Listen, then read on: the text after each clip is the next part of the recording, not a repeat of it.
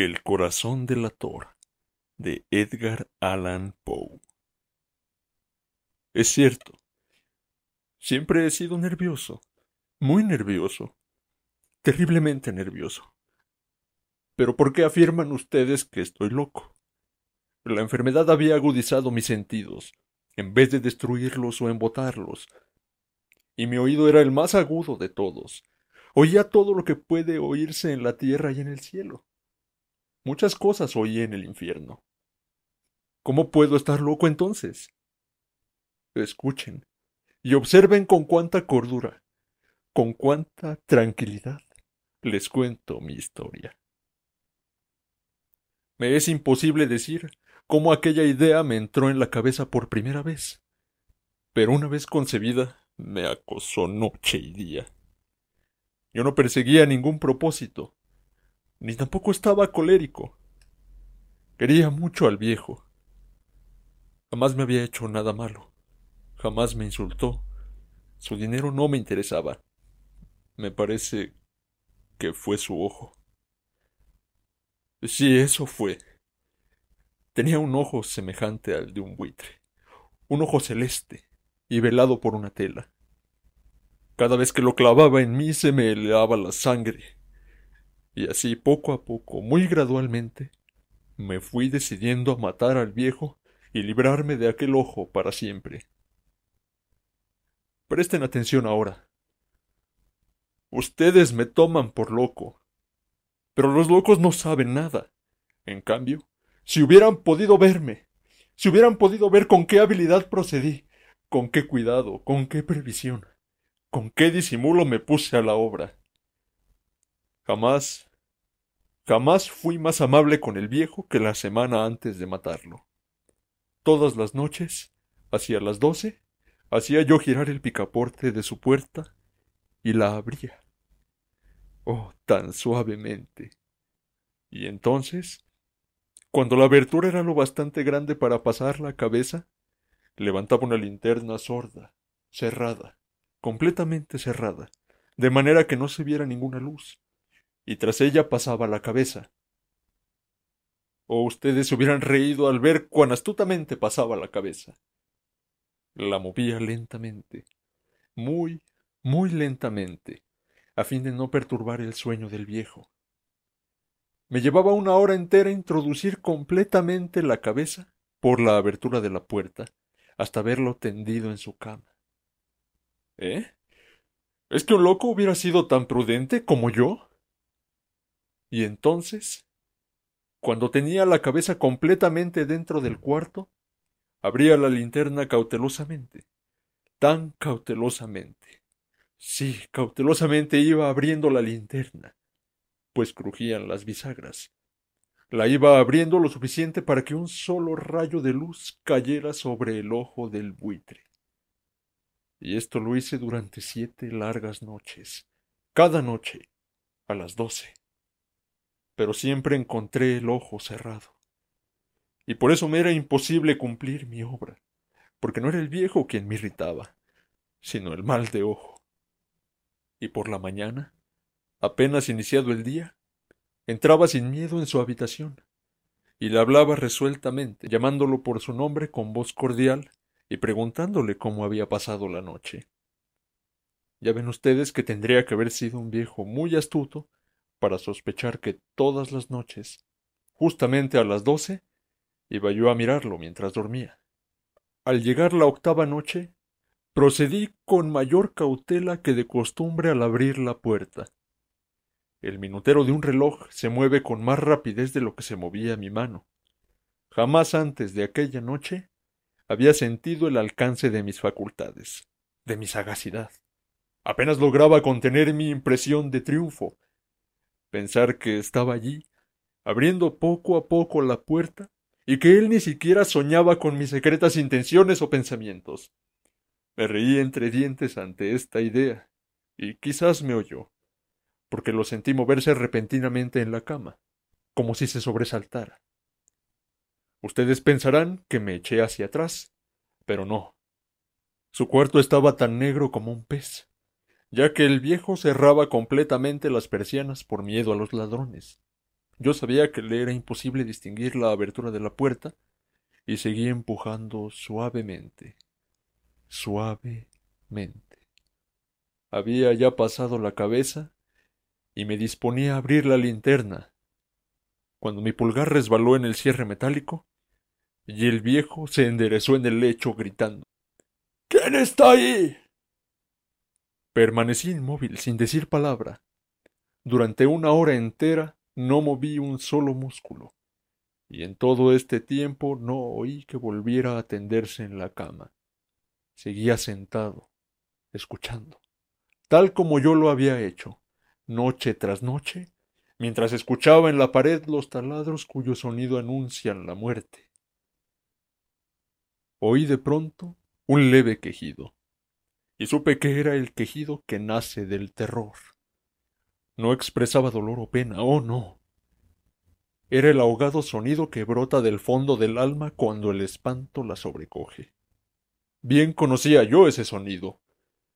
Muchas noches, justamente a las doce cuando el mundo entero dormía, surgió de mi pecho ahondando con su espantoso eco los terrores que me enloquecían.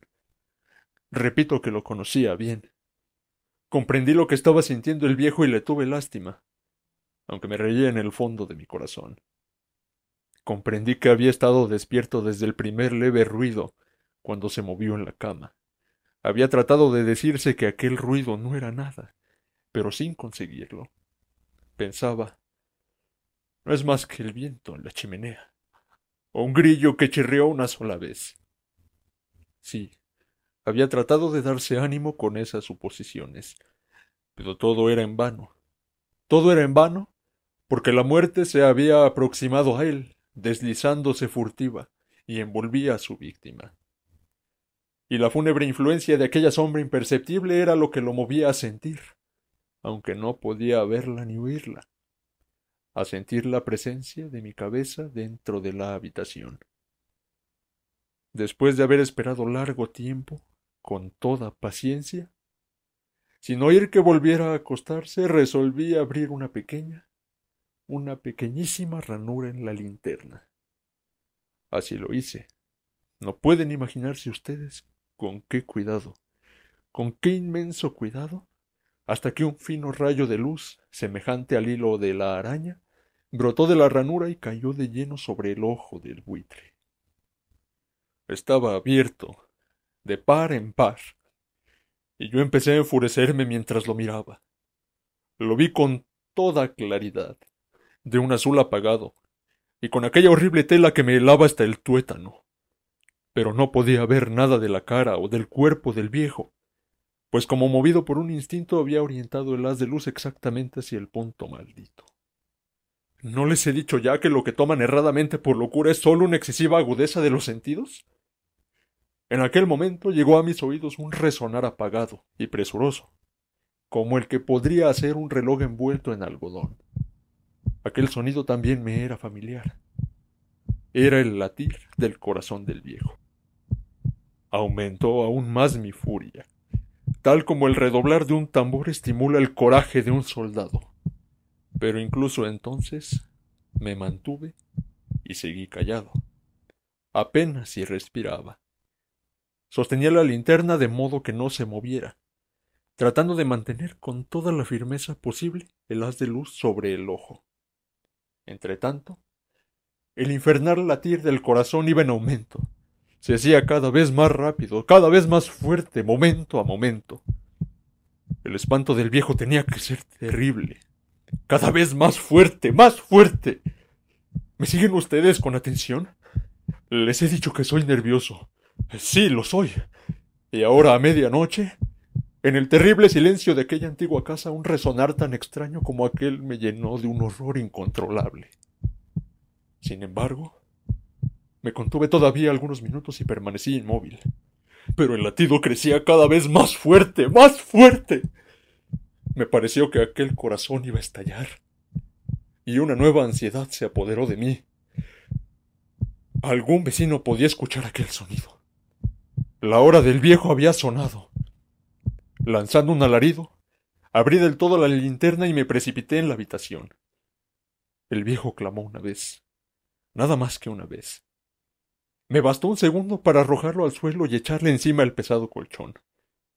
Sonreí alegremente al ver lo fácil que me había resultado todo, pero durante varios minutos el corazón siguió latiendo con un sonido ahogado.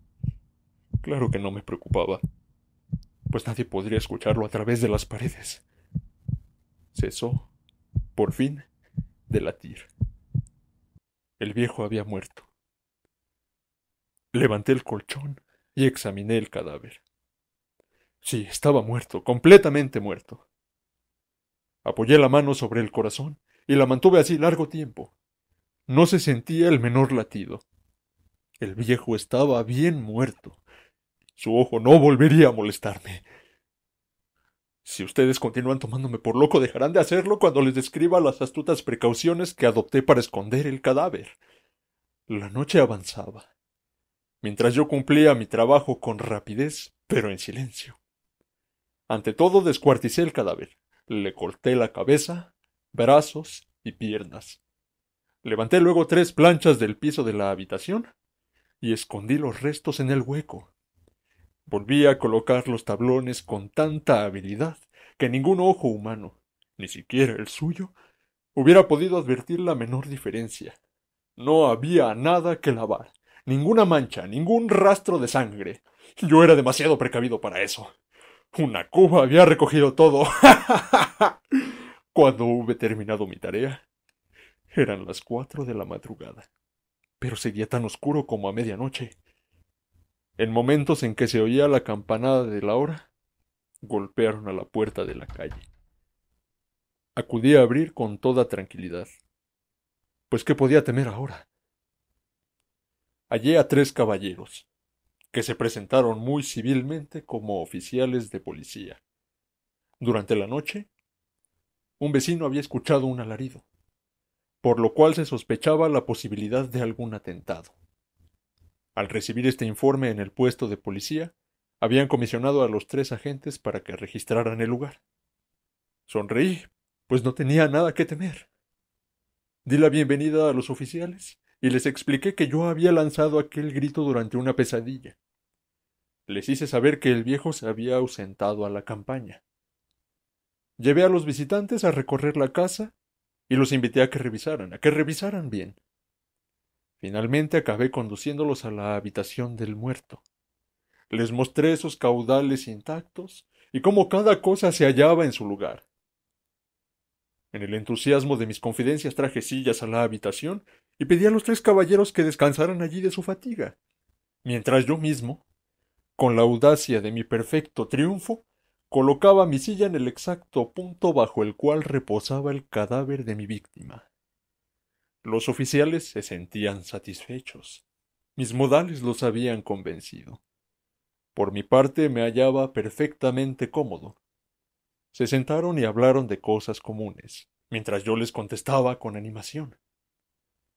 Mas al cabo de un rato empecé a notar que me ponía pálido y deseé que se marcharan. Me dolía la cabeza y creí percibir un zumbido en los oídos. Pero los policías continuaban sentados y charlando. El zumbido se hizo más intenso, Seguía resonando y era cada vez más intenso. Hablé en voz muy alta para librarme de esa sensación, pero continuaba lo mismo y se iba siendo cada vez más clara, hasta que, al fin, me di cuenta de que aquel sonido no se producía dentro de mis oídos. Sin duda, debí de ponerme muy pálido, pero seguía hablando con creciente soltura y levantando mucho la voz. Pero el sonido aumentaba. ¿Y qué podía hacer yo? Era un resonar apagado y presuroso, un sonido como el que podría ser un reloj envuelto en algodón.